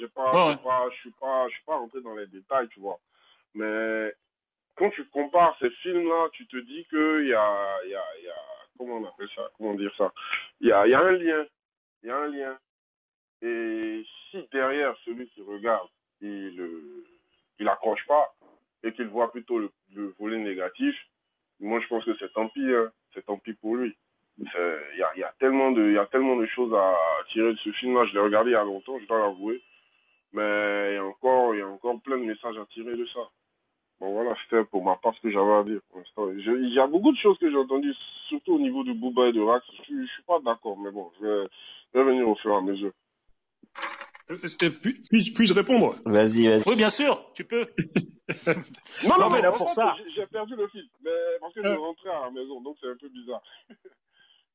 En fait, moi, moi j'idéalise pas Boys in the Hood. Hein. C'est-à-dire que moi, Boys in the Hood, comme je disais, il touchait une génération d'avant. C'est-à-dire, pas. In the Hood, nous on l'a vu, mais il, il nous a pas impacté comme il a impacté nos grands. C'est-à-dire les mecs qui avaient 4 ans ou 5 ans plus que nous. Moi, je suis dans 80 et je sais que les, les mecs qui avaient 4 ans ou 5 ans plus que nous, ils étaient plus impactés. Et, et, et, et moi, Boys in the Hood, le, le problème que j'ai avec ce film, c'est que euh, je sais que Issimi, on en a déjà parlé, il est pas d'accord. C'est pour ça que je suis pas d'accord avec Issimi sur ce film. C'est-à-dire que moi, je le trouve bien ce film. C'est-à-dire euh, le, le le rôle du père, la manière dont il parle de la gentrification, la manière dont il parle de, de la communauté noire, euh, la manière dont elle est instrumentalisée aux États-Unis. C'est que moi, c'est dans la, c'est dans la manière dont c'est emmené que je trouve pas ça assez original dans Boys in the Hood. Donc moi, je trouve le film, ici, il va être, il va être énervé, mais je trouve assez fleur bleue et pas assez. Euh, mais parce que vous n'avez pas d'émotion, les mecs. Oui, non, mais c'est non, mais c'est pas ça. Mais non. Vous voulez jouer les, vous voulez jouer les voyous, les gangsters. Vous avez pas d'émotion, c'est tout, les mecs, c'est tout. Mais Quand non, mais, il y a une émotion, on vous voit plus, les gars. Vous, mais non, mais non, regarde. Les subs et tout, c'est ça. Mais non, mais non, et c'est lui. En vérité, menace, menace. Il y a, il y a un message politique, il y a de l'émotion dans menace, en vérité. Parce que dans menace. Attends, attendez, attendez, laissez-moi finir. Attendez. Vas-y, vas-y, vas-y. Regarde, dans menace. Après, c'est Sama qui parle. Voilà, dans, dans menace. Déjà dès le départ Là, il y a les émeutes par rapport à Rodney King. Donc, ils te mettent dans un contexte, dans une espèce de contexte politique où il s'est passé des choses. Après, certes, euh, dès le départ, on voit euh, Samuel L. Jackson, euh, voilà, dans le contexte familial. Ben, on, on, on, voit dans quel contexte Kenny a grandi. comme je l'ai dit au départ de, enfin, dans mon premier propos, la morale est symbolisée par le grand-père. Moi, je sais que je suis issu d'une équipe où on était moins voyous que plein de mecs à Grigny. Donc, du coup, nous, on a été plus sensibilisés sur la morale du grand-père qui disait à Kenny, arrête, calme-toi jusqu'à la fin. Et quand voilà, quand Sharif se fait tuer, tout ça, moi, ça m'a choqué ce film. Moi, moi carrément, moi, j'ai retenu le côté tragédie. Tu vois, c'est un drame. Et j'ai, ça m'a choqué. Moi, j'ai dit, j'ai dit, ben, en fait, faut pas faire ça. Mais il y a des, mais j'ai des gars autour de moi qui se sont dit, ah, il faut faire ça. Moi, je dis non, faut pas faire ça. Ah, ouais, mais Bouba, le, grand-père, le truc, c'est que je trouve qu'il est pas, euh, il est pas crédibilisé en fait. C'est-à-dire que euh, il, est, il est positionné comme euh, bah, un, un, curé quoi. C'est-à-dire euh, voilà il est lui il aime euh, il, aime la religion il parle de religion euh, mmh. et en fait il est déconnecté complètement en fait de de de de, de ces jeunes là et donc non seulement il peut pas parler à ces jeunes là hein. ça c'est une caricature je bah dans le film c'est comme ça qu'on le voit en tout cas. il est, déconnecté à la fois de la jeunesse et pas tous en même temps pas tous en même temps pas tous en même temps. Et, il peut pas en fait être euh, crédibilisé euh, euh, auprès de, de, jeunes, quoi. En tout cas, dans la façon dont il est, il est Mais en fait, toi, le, la position du grand-père, eh ben, moi, je, en fait, moi, moi, je trouve que menace est grave, comment dire, en lien avec la réalité de l'époque. C'est-à-dire, comme je l'ai dit, il a posé les bases jusqu'à aujourd'hui. Hein. Jusqu'à aujourd'hui, ce qu'on voit dans les quartiers, et moi, ce que nous pouvions vivre dans les quartiers à l'époque, et le film est totalement actuel. C'est-à-dire que le grand-père, la manière dont il s'exprime et qu'il est relou et qu'il fait le mec religieux, eh ben, euh, on en a connu des parents comme ça. Et des, bah, bah, moi, je sais que beaucoup de, de, de enfin, certains de nos parents, ah, ils faisaient la morale, hein, comme le grand-père, hein, tu vois. C'était relou à écouter. C'est pour ça que il y a vraiment eu un phénomène d'identification par rapport à. Et t'as pas connu euh, des parents comme Furious Styles, le père euh, Lawrence Fishburne dans Boys in Zone. Ça, t'en as pas connu, ça? Hein c'est le papa. C'est lui, c'est le papa. C'est lui, c'est le papa. ou, ou, les, ou la mère d'Ice Exactement. Ah ouais. Euh, la mère d'Ice Cube, par exemple ouais, mais, mais pas dans, tu ne vois pas ça, tu ne vois pas ça dans menace en fait. Attends, attends, attends, laisse-moi finir. La femme monoparentale qui essaie, qui élève ses deux, enfants, il y en a un qui bascule dans la deux enfants, deux pères différents. Deux pères différents, mm-hmm. et l'autre qui essaie de s'en sortir, euh, Maurice Chestnut, en faisant, en allant à l'université, en faisant carrière dans le football américain.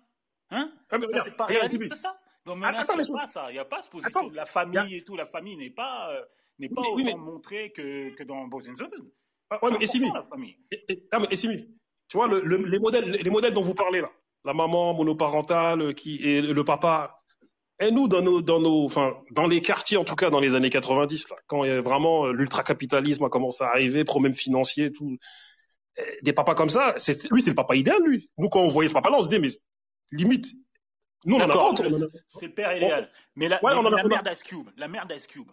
Mm-hmm. On en connaît plein, des, femmes noires comme la mère d'Ascube. On en a connu plein. Oui, je suis d'accord avec toi. Mais, mais, ce que je veux dire, c'est que le parcours que les mecs ont dans Menace, c'est un parcours que plein de mecs avaient et ont aujourd'hui même dans les quartiers en France. Tu vois ce que je veux dire? C'est totalement actuel, hein, je te le dis. Et, et, pour, en venir au père de, de, d'Ice Cube, dans, enfin le père de... Euh, de Cuba Gooding Jr. De Cuba Gooding Jr. Trey Style. ce père-là, malheureusement, dans les quartiers, enfin même euh, dans plein de couches sociales, pourquoi il y a autant de familles monoparentales C'est parce qu'il y a plein de papas qui sont pas là. Ou des papas qui sont là. attends, attends. Il le montre aussi dans, dans, dans Attends, je voudrais juste te parler. De... Vas-y, Vas parce que j'entends beaucoup de choses et je suis pas d'accord avec euh, tout ce que vous dites, notamment sur l'identification. Bien sûr qu'il y a un avant et après, tu vois, ça nous a beaucoup incité, hein, ne serait-ce que dans les éléments de langage, les tenues, le comportement, bien sûr, ça nous a influencé. Et bien sûr, lorsque tu fais des activités illicites, ça ne te force pas à faire, mais ça t'encourage, ça te renforce, ça te confirme que c'est la bonne manière à faire. Et il y a toujours un, un rapport de cause à effet entre l'art et à ce que tu vis au quotidien, ne serait-ce que sur les armes. Aujourd'hui, on voit bien qu'à l'époque, c'est le fusil à pompe. On est tous des fusils à pompe. Aujourd'hui, c'est plutôt le Kalachnikov parce que dans les films, c'est plutôt le Kalachnikov. Donc, ça augmente. Et on le voit aujourd'hui, le fusil à pompe revient avec, par exemple, le film de John Wick. Donc, ça, je vous dis parce que moi, je suis inscrit à un stand de tir. Donc, ça, c'est vraiment factuel. Après, le deuxième point euh, du rôle des parents, euh, moi, je suis pas d'accord avec Bouba. Il y a plein de parents dans les quartiers qui éduquent leurs enfants. Mais le vrai problème des quartiers, c'est que les gens, il y a. Je vais être un peu fort, mais il y a... on aime bien être. Euh, je sais pas comment vous dire ça.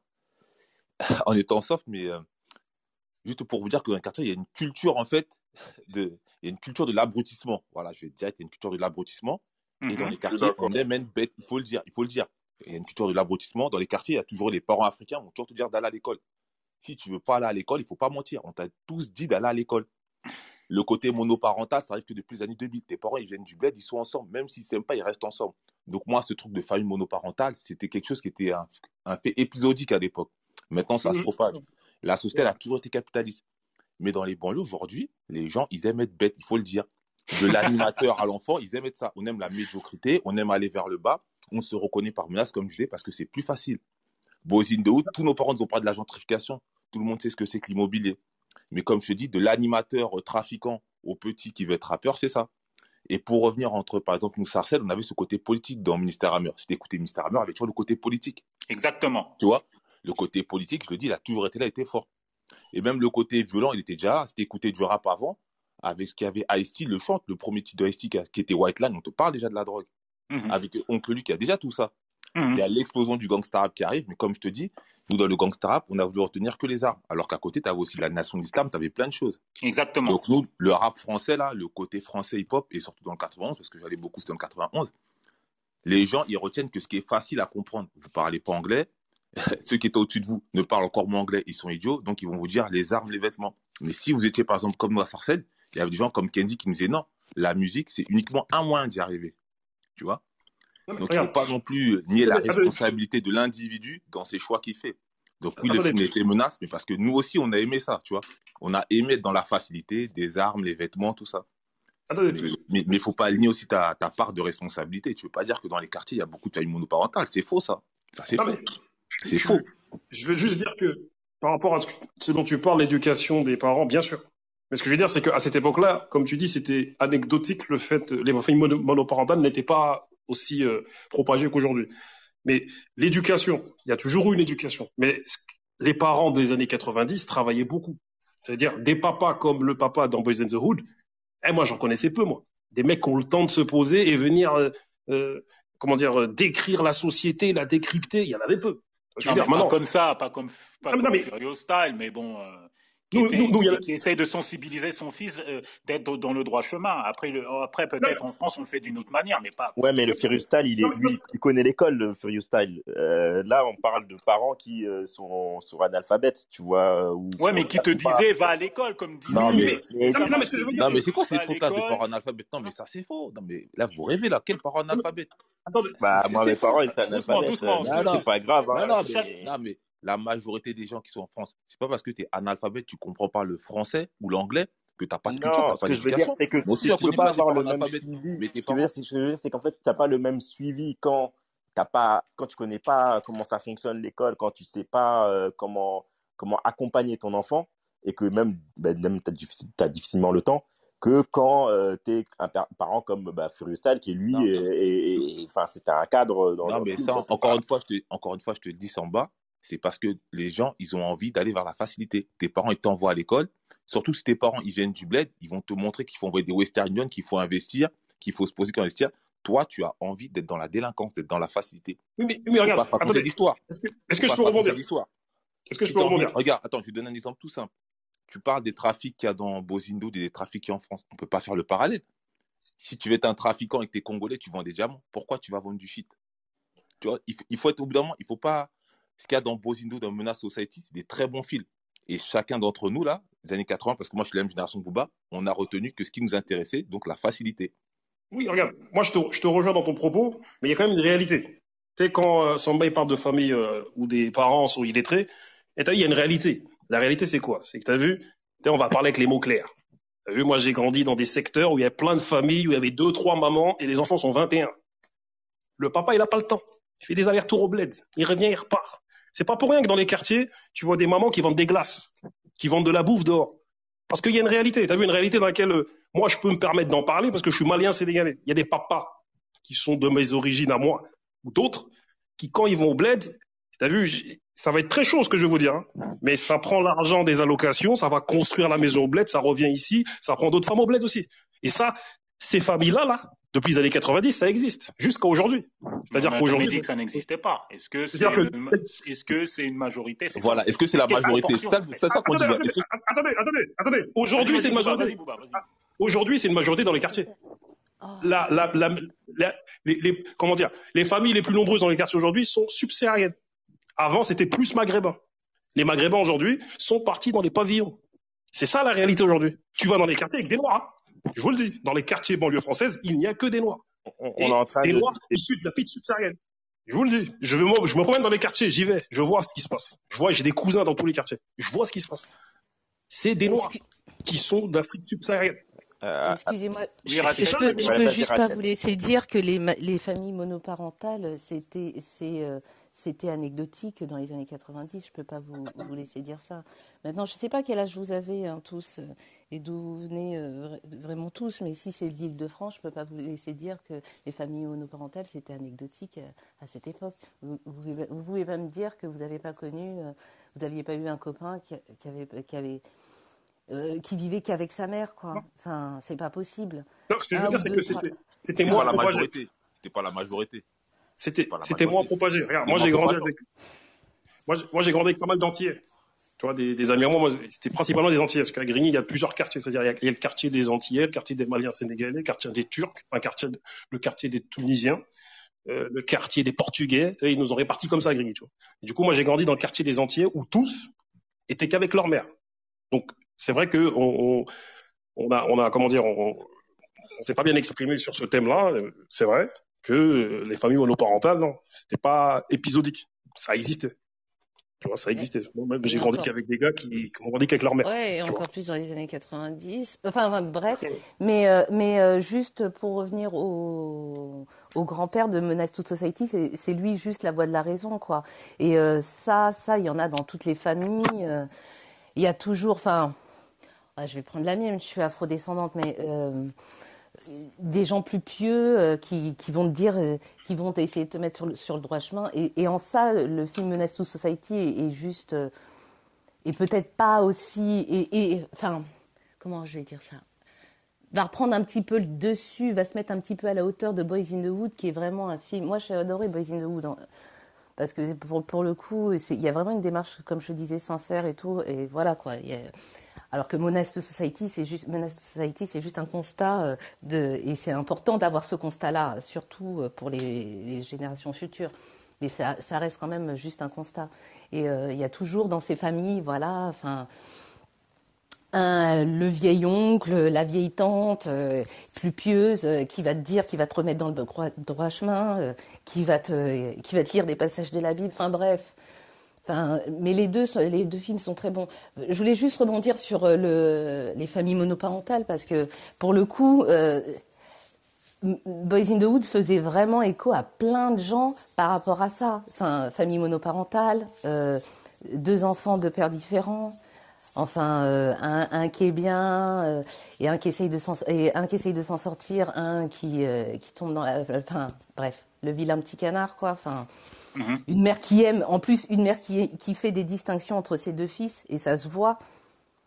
Enfin, ça fait écho à plein. Enfin, je sais pas si quelqu'un peut, si d'autres personnes peuvent monter. Je sais, Almami, je crois que tu voulais parler. Je sais pas si je t'ai entendu. Il, a des problèmes euh, s'il est dans le train en je fait. Je voudrais euh, bien rebondir rapidement si vous me permettez. Alors, alors vas-y Carla et après on va arriver à la conclusion parce qu'on a dépassé le, le temps.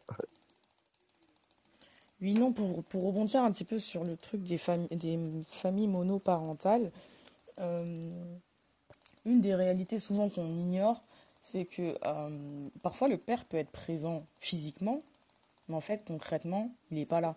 C'est-à-dire que même s'il va payer les factures, ce genre de choses, il ne participe pas à l'éducation de ses enfants. Donc on en, arrive presque limite à une famille monoparentale en fait. Parfois même d'ailleurs, dans ces familles-là, moi je l'ai vécu, euh, c'est pas tout à fait une famille monoparentale, c'est une famille avec une mère qui est seule à être le parent, un père qui est absent et qui est presque comme un enfant, et un enfant qui devient un parent de substitution. Donc ces, tous ces, toutes ces choses en fait, tous ces, ces dysfonctionnements familiaux participent en fait à ce que dans les quartiers, on ait, des, on les déboires qu'on a aujourd'hui, en fait. Il y a cette, cette chose-là. Après, je crois que tout à l'heure, Rax, il parlait d'un truc, il parlait du fait que oui, euh, on n'a pas attendu les films pour que certaines choses se passent. Euh, je pense que quand même, il ne faut pas négliger euh, le besoin d'identification que peuvent avoir des, jeunes, notamment des jeunes hommes, euh, de quartier, quand tout d'un coup ils voient des films américains avec des gens noirs comme eux et tout ça, il ne faut pas négliger le pouvoir d'identification et le besoin, le besoin que peut avoir une personne, de manière générale, homme comme femme, à s'identifier en fait. Et ce besoin d'identification parce que justement on n'a pas de modèle, on n'a pas de, rôle modèle qui soit suffisamment fort. Et quand en plus on est dans un pays, euh, comme là on prend la France du coup, où euh, finalement dans la société on n'est pas nécessairement représenté, qu'on ne se sent pas représenté, etc. Bah ouais, on voit un film américain avec des, avec des noirs, on se dit bah c'est le seul truc qui se rapproche un peu près de ma réalité. Donc finalement ça va être un peu mon point de référence en fait. Et donc même si ça va pas forcément pousser une personne à passer à l'acte, parce qu'il y a d'autres facteurs qui vont euh, forcément venir faire que la personne va passer à l'acte, ce genre de film nourrit quand même ce qui va pousser quelqu'un à passer à l'acte au final. Donc même si ça ne participe pas à faire passer quelqu'un à l'acte, ça participe au moins au minimum à, euh, ce besoin que va avoir euh, une personne de s'identifier à un moment donné. Et forcément, ça va un petit peu euh, influencer un certain nombre de, des comportements. Peut-être pas tous les comportements, peut-être pas aller jusqu'au crime, etc. Mais ça nourrit quand même quelque chose. ce que je voulais dire. Mais je vais juste rebondir, excusez-moi, je prends juste trois secondes juste pour rebondir sur ce que Rax a dit et rebondir sur ce que Carla vient de dire. Dans les années 90, il y avait un film qui s'appelait euh, euh, Natural, Tuerné. Tuerné. Et en fait, euh, il y a eu une grande fusillade à Paris, si je me rappelle bien. Ouais, 95. 95. Bam. Laurent voilà. Aubry Maupin, ouais, 95. Apparemment, il y avait eu une affiche de, de, ce film dans leur squat, et bref, et on a interdit mm. le film. Je ne sais pas s'il est encore interdit. Euh, non, non, non, il n'est plus interdit. C'est un film euh, tueur-né d'Oliver Stone. Ouais, voilà, très bien. Parfait. Eh ben, on l'a, en tout cas, on l'avait interdit, et, euh, et je sais qu'il avait aussi été interdit dans un État parce que, ouais, ils ont, enfin, euh, euh, un couple s'était aussi et avait été aussi influencé par euh, par ce film-là. Voilà. Donc oui, des fois la fiction, la réalité rattrape la fiction, quoi. Donc, ok, merci. Mais ça n'a rien à voir. Euh, alors, on, on, va conclure. Euh, donc les échanges ont quand même été assez assez riches. On a, on a pas mal dévié vers la fin, mais euh, non, mais c'était intéressant. Ça, intéressant aussi. du coup, Simi, tu, on, on, va sur les. Enfin, moi qui ai déjà une dernière intervention. On, on, va on va terminer. Pas, il y a quelqu'un qui veut vraiment dire quelque chose, un, un dernier mot ou. Ah, Allô? Ouais. Vas-y, Bouba. voilà, j'aurais voulu dire un dernier mot, c'est que bah, je, rejoins les propos de, de, enfin de, de, la jeune femme qui a parlé tout de suite. Carla. Moi, je pense que Carla, c'est ça. Voilà. Euh, moi, je pense que qu'une œuvre, soit musicale ou cinématographique, enfin voilà, nous dans nos émissions, une émission qui s'appelle La Récré, on parle, on avait un débat sur l'influence de du rap sur la jeunesse et on peut, on peut l'étendre à l'influence de l'art sur, sur les gens, tu vois. Moi, je pense que des gens qui sont pas forcément structurés à un moment donné psychologiquement peuvent passer à l'acte parce que ils sont impactés par euh, une œuvre ou des œuvres. Euh, des gens qui sont structurés sont peuvent, enfin comment dire, sont influencés mais ne passeront pas forcément, ne passeront pas à l'acte parce que voilà, ils ont eu cette éducation, ils ont eu ce cadre qui a fait que mais voilà, en tout cas pour en revenir à Menace, moi je pense que le film est, est, super bien réalisé, super bien, voilà, très bonne mise en scène et tout ce qui va avec. Mais en fait, moi je pense qu'il faudrait faire une fusion de Menace Society et Boys in the Hood. Voilà, là on aurait le film parfait. Voilà. Et même si je trouve que le film Menace est, est, un, est un film de haut niveau, mais malheureusement, l'impact qu'il a eu sur les quartiers en France, c'est un impact, selon moi, néfaste. Parce qu'il y a un après et un avant menace. Et je l'ai constaté, je le constate, et même des jeunes aujourd'hui qui vivent dans les quartiers ne, ne s'en rendent même pas forcément compte que c'est ce film-là qui a instauré des codes dans plein de quartiers en France. Se donner des, se donner des noms. Moi, je sais que euh, avant menace, dans mon secteur, on se donnait pas forcément des noms. On s'appelait Bouba, je m'appelais Bouba, enfin, on m'appelait Bouba. Et tout d'un coup, on s'est mis à se donner des noms de clans. Même si euh, nos générations d'avant étaient déjà dedans. Mais nous, dans notre génération, c'est ce film-là qui nous a vraiment influencé. Et malheureusement, comme j'ai dit, moi, je suis issu d'un collectif, du, enfin, d'une équipe assez consciente. On s'appelait CDR, Communauté Découverte Racine. Donc, nous, dans, dans notre secteur, on était reconnus comme étant des mecs qui, qui proposaient de lire des livres, Franz Fanon, Charanta Diop. Donc on prenait la tête à tout le monde pour ça. Donc du coup, menace, ça nous a pas impacté comme ça a impacté des, des, des, groupes de mecs qui étaient déjà dans. D'accord. tout ça. D'accord. Merci. Merci, merci Bouba, c'était une belle, une, belle conclusion. Euh, Simi, on peut passer à l'agenda euh, des sorties. Euh, ouais, l'actualité du cinéma. Alors, euh, sortie euh, d'un document, d'un docu-fiction, Marché sur l'eau, d'Aïssa Maïga, qui est en salle depuis hier euh, en France et depuis le 5 novembre sur le continent africain, parce qu'on a aussi des auditeurs africains dans la room, euh, où c'est un docu où il est question du réchauffement climatique au Niger. Euh, aussi à signaler la sixième édition du Sodiki Awards 2021 qui aura lieu le 13 novembre. C'est une cérémonie qui récompense le cinéma africain et sa diaspora. Ça se passe à Ouagadougou au Burkina Faso. Il y a aussi la reprise du Soudou Talks de notre chère euh, consoeur Claire Diao qui aura lieu le 10 novembre, le, 16 novembre pardon, à 20h au, 7 Batignolles dans Paris dans le 17e. Il y aura une projection de deux courts-métrages. Le premier, un court-métrage guadeloupéen réalisé par euh, Nelson Foy, qui s'appelle Timoun Hao et euh, un autre court-métrage américain qui s'appelle Résidu, Résidu de Marami Guerima. Donc euh, voilà pour l'actualité euh, cinématographique en France et en Afrique.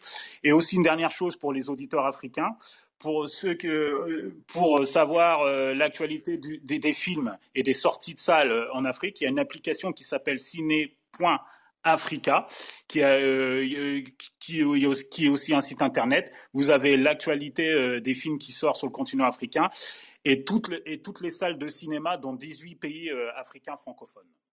Donc voilà, Samba dire. Ok, et je me permets d'ajouter que euh, jusqu'au 18 novembre, euh, il y a le festival Ciné Banlieue qui a, cours en ce moment, et donc euh, vous pouvez découvrir des, courts et des longs métrages réalisés par des jeunes talents issus de nos quartiers. Bah, c'est la fin de, de ce, de ce ciné, club afro consacré à Menace to Society. Euh, bah là, cette semaine, euh, avec Issimi, on est parti euh, en studio pour enregistrer le, le, trailer du, du podcast qu'on va lancer. Donc, vous serez tenu au courant une fois qu'il sera lancé. ce sera un podcast qui reprendra le contenu des, des rooms qu'on enregistre. Donc, voilà euh, vous pourrez euh, réécouter, euh, réécouter vos, fulgurances et, les, bêtises qu'on aura dit, et en même temps, voilà, vous pourrez partager et voilà. Et puis ben, si vous avez raté les précédentes rooms, vous pourrez vous rattraper à ce moment-là. on dit au revoir, Essimi. Oui, une dernière chose aussi, on a mis en, lien dans la room là notre page Ciné Club Afro sur sur notre page Instagram là sur Ciné Club Afro. Vous pouvez vous inscrire parce que vous aurez toutes les informations concernant euh, le Ciné Club Afro. Il y aura dans quelques semaines aussi, on vous prépare des surprises. Donc, euh, pour se tenir au courant, venez nous suivre sur notre compte Instagram, euh, le Ciné Club Afro. Et puis, dans 15 jours, donc le jeudi 25 novembre à 19h, à 19h30, on parlera du film, le western The Harder They Fall de James Samuel euh, réalisé par Jimmy Samuel, surnommé The Bullets. C'est un western avec un casting royal, Idris Elba, Regina King, Lucky Stellfield, Zazie Beetz, Delroy Lindo, Jonathan Major, produit par Jay-Z. C'est actuellement euh, sur Netflix depuis le 3 novembre, je crois. Donc un jour, le jeudi 29, le jeudi 25 novembre, ça sera notre prochain room dans le Ciné Club Afro. Voilà ce qu'on pouvait dire. La conclusion, euh, Samba? Conclusion, euh, comme dirait l'autre, euh, vive le cinéma. Exactement. Vive le cinéma. À dans 15 jours. Passez une bonne soirée. Merci à tous pour toutes les interventions très riches. Merci aussi à tous ceux qui nous ont écoutés. Et à donc 15 jours, le jeudi 25 novembre à 19h30. Merci de nous avoir écoutés. Si vous voulez participer à l'émission, retrouvez-nous sur l'application Clubhouse dans le Ciné Club Afro, un jeudi sur deux à 19h30.